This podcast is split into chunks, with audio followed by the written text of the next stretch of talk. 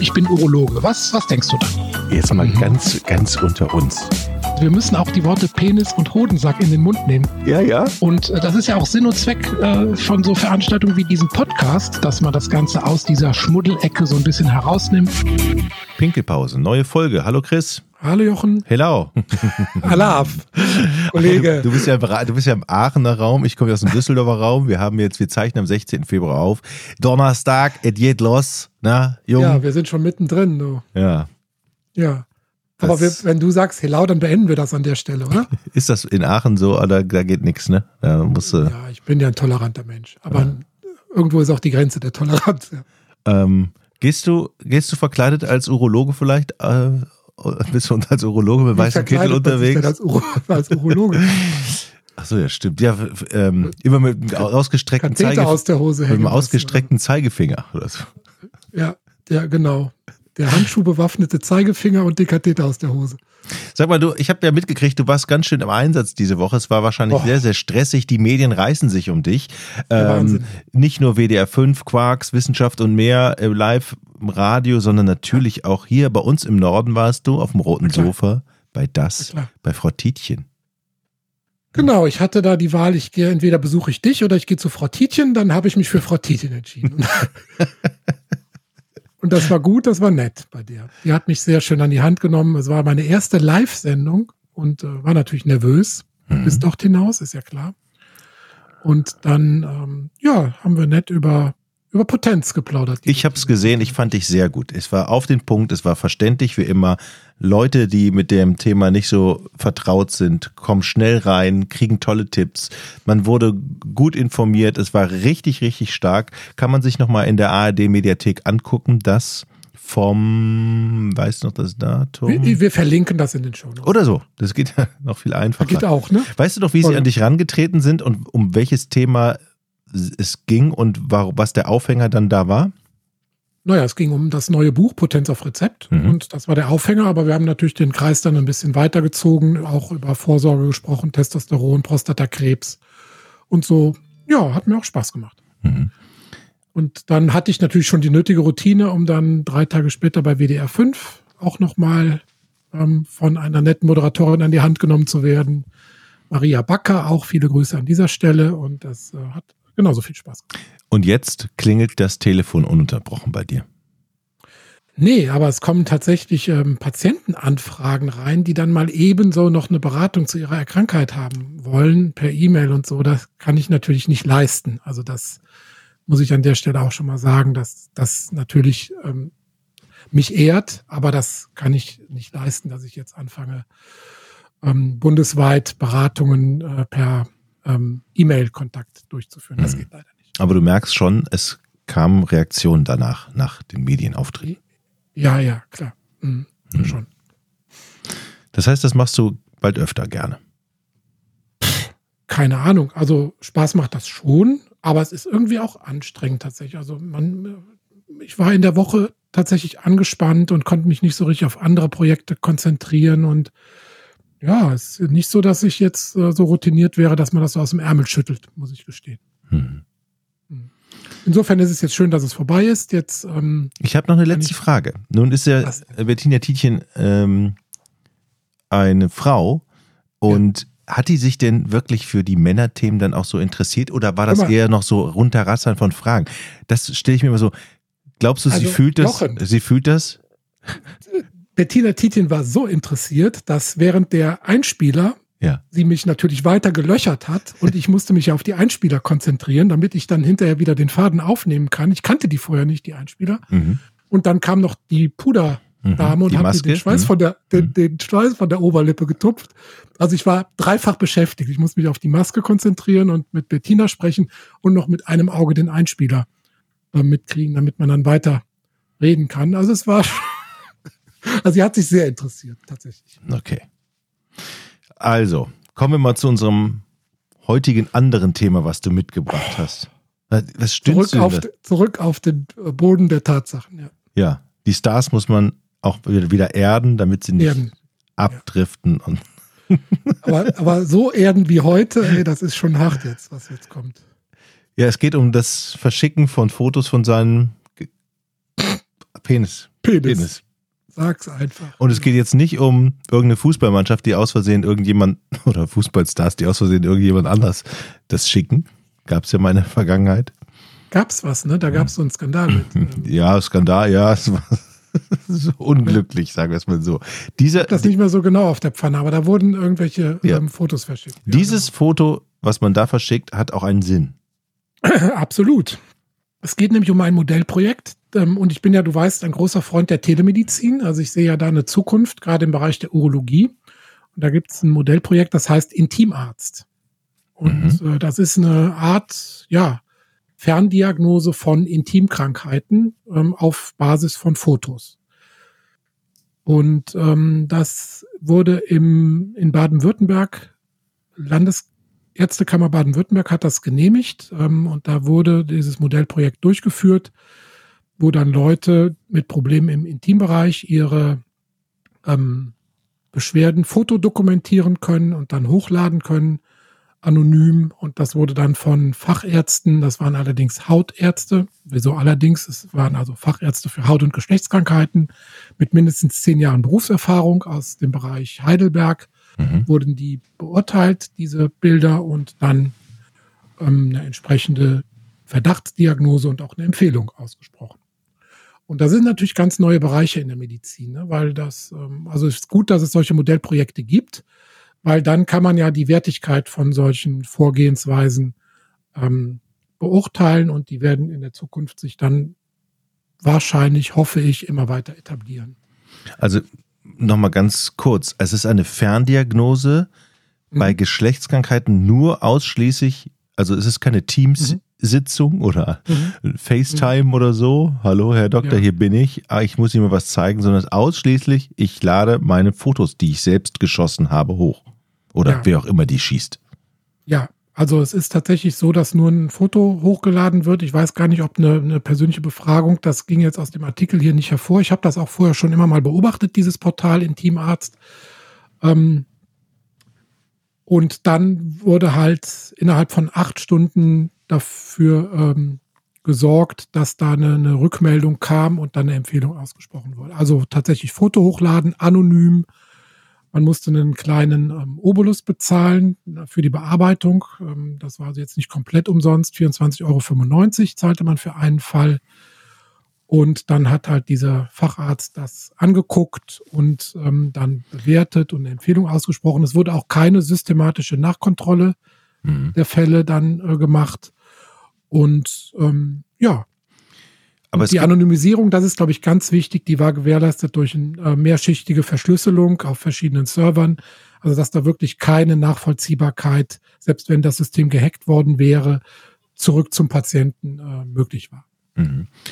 Jetzt stelle ich mir vor, die Diagnose nur per Foto ist auch nicht immer das Beste, aber wahrscheinlich bei manchen Krankheiten ist es okay. Was würdest du sagen, ist so die Einordnung, was man damit überhaupt bestimmen kann und was nicht? Ja, da muss man natürlich erstmal so ein bisschen vorsichtig sein, aber gerade in diesem Bereich muss man ja sagen, das ist ein schambehafteter Bereich und wir reden hier von Geschlechtskrankheiten unter Umständen, die, mhm. wenn sie verzögert oder verschleppt werden, wiederum zu einer weiteren Verbreitung führen können. Das heißt, man kann im Prinzip nur gewinnen. Also, sagen wir mal, die die Wahl wäre ja, entweder macht, macht gar keine Diagnostik, weil es zu schambehaftet ist und man nicht zum Arzt geht, oder man macht zumindest eine Verdachtsdiagnose und sagt, okay, Junge, damit musst du aber jetzt doch mal zum Arzt gehen oder ne, das können wir jetzt online so nicht ähm, behandeln oder nicht klären. Also im Prinzip kann man ja über so ein Projekt nur gewinnen. Also die Wahl zwischen keine Diagnose, keine Behandlung und zumindest Ferndiagnose, Fernbehandlung ähm, ist, glaube ich, schon, damit ist eigentlich die Frage schon beantwortet, ob das Sinn macht oder nicht. Hm. Ist in erster Linie von Männern oder Frauen genutzt worden? Weiß man darüber was? Ja, weiß man sehr genau. Ich kann mal kurz die ersten Ergebnisse berichten. Es war also in einem Zeitraum von neun, ähm, von ähm, März 19 bis Januar 22, also ähm, zwei Jahre und vier Monate, wurden 2838 Fälle da eingeschlossen, was schon viel ist, finde ich. Also im Monat so etwa 100 Fälle, kann man sagen. Ähm, es waren deutlich mehr Männer als Frauen. Es waren 87 Prozent Männer und 13 Prozent Frauen, die das dann genutzt haben. Mhm. Gut, ist jetzt durch die Anatomie gut erklärbar. Ne? Bei Männern sieht man halt die, die Veränderungen am Intimbereich ähm, besser, sind besser auch Foto zu dokumentieren und ähm, ja, das wurde dann da eingereicht und entsprechend behandelt. Durchschnittsalter, was denkst du? Wo lag das? Durchschnittsalter? Ja. Ähm, 60. Nee, warte mal. Das sind ja neue Medien. Das muss ja viel jünger sein. Äh, 30. 35. Okay. Genau. Ja. Aber mit einer relativ großen Streuung, also plus minus zwölf Jahre. Hm. Jüngste war eins. Das war aber dann sicher keine Geschlechtskrankheit, sondern das waren einfach Eltern, die irgendwie eine Vorhautentzündung wahrscheinlich oder eine Fimose, Vorhautenge. Hm. Älteste war 86. Hm. Da haben wir dann auch wieder relativ hohe Rate an Veränderungen an der Vorhaut durch Entzündungen, sonstige Veränderungen. Gibt es, gibt es Statistik in dem Fall, wie oft so eine Diagnose möglich war und wie, wie oft so eine Diagnose hinterher auch richtig war? Gibt es mhm, da was? Genau. Ja, also 90 Prozent der Fälle haben die Ärzte, die behandelnden, die beratenden Ärzte sich auf eine Ferndiagnose festgelegt. Insgesamt würden, wurden 65 verschiedene Diagnosen gestellt, mhm. was schon ein ziemliches Spektrum ist. Und die häufigsten waren natürlich Vorhautentzündungen, also Eichel- und Vorhautentzündung, die sogenannte Balanitis. Ne, das war mit ähm, ein Drittel der Fälle der absolut häufigste Anteil. Mhm. Und danach kamen nochmal mit 25 Prozent ähm, andere Entzündungen, Exzeme in dem Bereich. Kann man denn auf, aufgrund von Fotos dann auch sagen, welche Behandlung, also nimm mal die oder die Salbe und dann ist der Arzt und weiß auf alle Fälle, dass das passt? Oder hängt das doch immer wieder vom Bild ab, wie das fotografiert ist und so. Wie sicher kann man da sein, um dann schon so ein Rezept auszustellen? Oder kriegen die gar kein Rezept, müssen dann zum Arzt oder nicht? Dein Bruder ist doch Hautarzt, ne? Ja. Was schreibt er immer auf? Ähm, Hydrocortison. Richtig, genau. ich schicke ja, ihm ja, also, ich bin ja ehrlich, ich schicke ihm ja auch immer Fotos von all meinen Körperstellen. Ja. ja. Und immer wenn ich irgendwas habe, was ist das? Ich bin ja froh, dass du mir noch keine Fotos geschickt hast bis jetzt. Wir machen das ja immer live und in Farbe. Das schicke ich meinem Schwager, der ist ja auch Urolog. Ja. Dann bleibt es in der Aber Familie. der operiert lieber als ich. Der ist, da, da ist ruckzuck mal was weg, ja, muss aufpassen. Schneide ich die ab, kommt dann zurück. Ja. Schneide ich die ab. Genau. Der, der, ist, äh, der ist ja nicht nur mit dem Mund schneller als ich, der ist auch mit dem Messer schneller als ich. genau.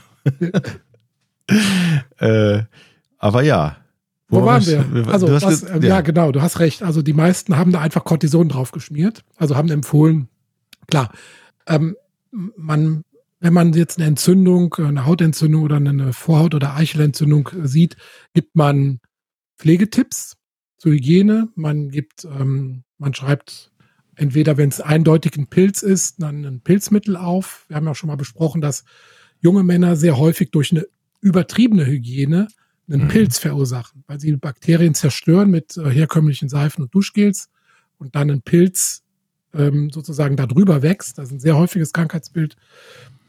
Ich denke mal, dass das auch einen guten Anteil da ausgemacht hat. Das wird natürlich dann mit Pilzmittel behandelt und dann werden sonstige Entzündungen mit Cortison behandelt und entzündungslindernde äh, Mittel, die man dann da an Badezusätzen und so empfehlen kann. Jetzt mal eine Frage. Gibt es ich weiß, dass es, ich glaube, es gibt bei den Ohren so einen gewissen Selbstreinigungseffekt, dass der, hm. dass das Ohr wohl in der Lage ist, durch Bewegung mhm. den Ohrenschmalz auch mit nach draußen zu transportieren. Also man muss nicht mit, macht sollte man ja eh nicht, habe ich gelernt, mit Wattestäbchen das da rauspokelt oder wie auch immer, keine Ahnung, mit Pinzetten rausziehen, hat mir mein Ohrenarzt gesagt. Das mhm. Ohr reinigt sich doch selbst, Jung. Mhm. Das bewegt sich und dann kommt der ganze Schmodder, kommt dann da raus. So. Und äh, wie lautet yes. jetzt die Frage, die Frage, an mich? naja, was, wie lautet denn eine Frage an den Urologen? Theoretisch rechnen wir mal 50.000 Jahre zurück. Oder, nein, nicht so, nicht so weit, aber am Anfang der Menschheit.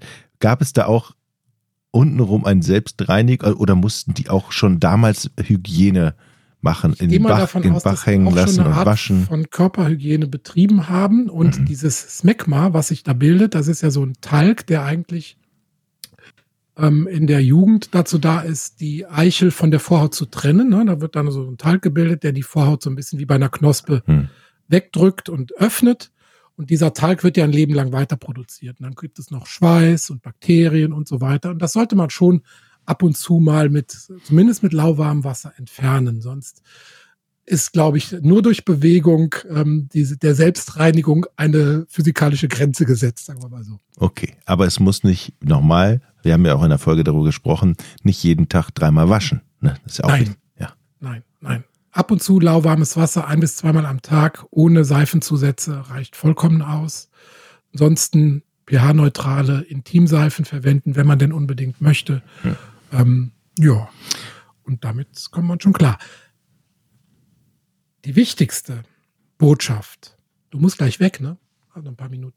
Ja. Ja. Wichtigste Botschaft ist, man konnte immerhin 12 Prozent Geschlechtskrankheiten identifizieren.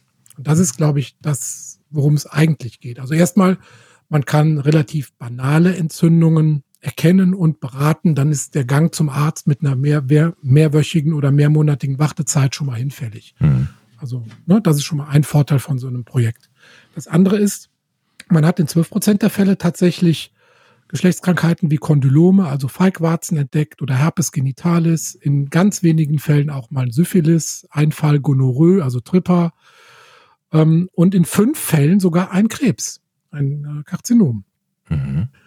Oder ein Verdacht auf ein Karzinom. Also das sind schon, denke ich, ist das ein super Filter, Vorfilter für dann erstens, um Praxen zu entlasten, zweitens, um überhaupt die Hemmschwelle zu senken und drittens, die Leute dann auch einer vernünftigen Diagnostik, wenn nötig, zuzuführen. Und da sind wir uns einig, Telemedizin, du hast es am Anfang gesagt, es wird auf alle Fälle eine große Zukunft haben, weil das Gesundheitssystem grundsätzlich ja so kantegenäht ist, dass man ja. einfach Zeitersparnis auch braucht und Dinge ja. nicht immer in der Praxis regulieren ja. muss. Ne? Ja, und es wurden auch, ich hatte eben gesagt, es gab keine äh, reguläre, systematische Nachkontrolle, aber es wurden 100 Fälle zweitbegutachtet. Und da wurde immerhin in 90 Prozent der Fälle die Verdachtsdiagnose bestätigt und es gab keine gravierenden Fehldiagnosen. Also insofern auch hier wieder meine Bestätigung, Telemedizin ist eine gute Sache. Prima. Dann hello. Dann Alaf. Tschüss, Chris. Ciao, Jochen. Ich bin Urologe. Was, was denkst du da? Jetzt mal mhm. ganz, ganz unter uns. Wir müssen auch die Worte Penis und Hodensack in den Mund nehmen. Ja, ja. Und äh, das ist ja auch Sinn und Zweck äh, von so Veranstaltungen wie diesem Podcast, dass man das Ganze aus dieser Schmuddelecke so ein bisschen herausnimmt.